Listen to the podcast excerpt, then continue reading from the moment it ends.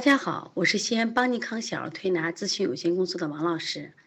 今天在这里想给大家分享的主题是四道饮啊，主要是退烧的。当孩子很高烧的时候，我以前给他介绍过这个香菜。你买一把香菜，买二斤香菜。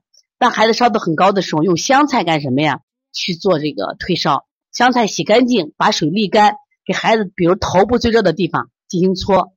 那么，如果孩子发烧，四肢烫的发烧不害怕；如果孩子四肢凉的发烧，一定记住给孩子通便。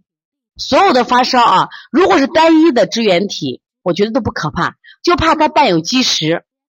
伴有积食，一定记住先通便，或者说吃一些什么呀打湿的药，这是一定要做到的。小孩伴发烧、伴咳嗽的时候，先通便，一定把他的窍打通，他汗才好发。一定记住啊。下来呢，我想给妈妈介绍一个什么呀？就是预防的方法，就邦尼康提高免疫的推拿五个步骤。这就是妈妈真正想要的东西。王老师，我们的孩子能不能不得支原体？我的孩子能不能不生病？我说可以呀。预防在哪里？预防一定要做到家里，预防一定是在妈妈手里。所以说呢，我给大家推荐一组邦尼康提高免疫力的推拿五个步骤。第一个。补脾经，第二个揉板门，第三个按揉足三里，第四个顺揉肚脐，第五个工字擦。对，刚才妈妈不是问到工字擦了吗？这个工字擦指的是什么呀？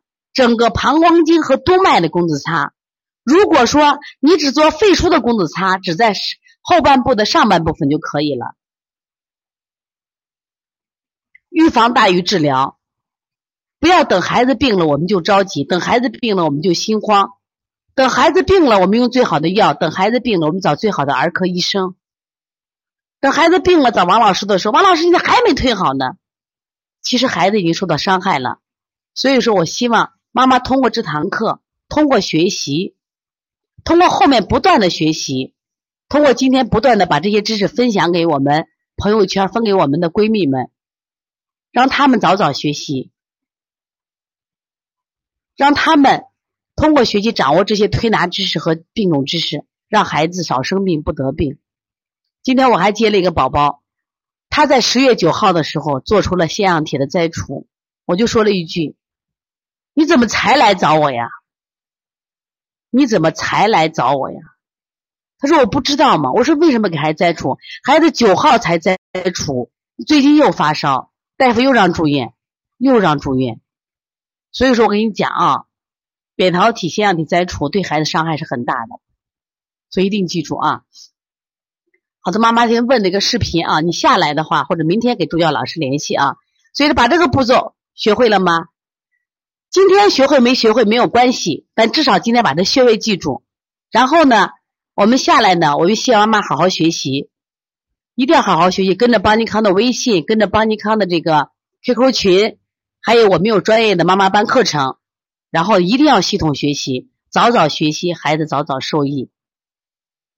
仍然送给妈妈那句话：在今天不安的世界里，妈妈应该成为孩子健康最后一道，也是最后最坚固的一道防线。但生活中却不是这样子，往往是我们的家长伤害了我们孩子。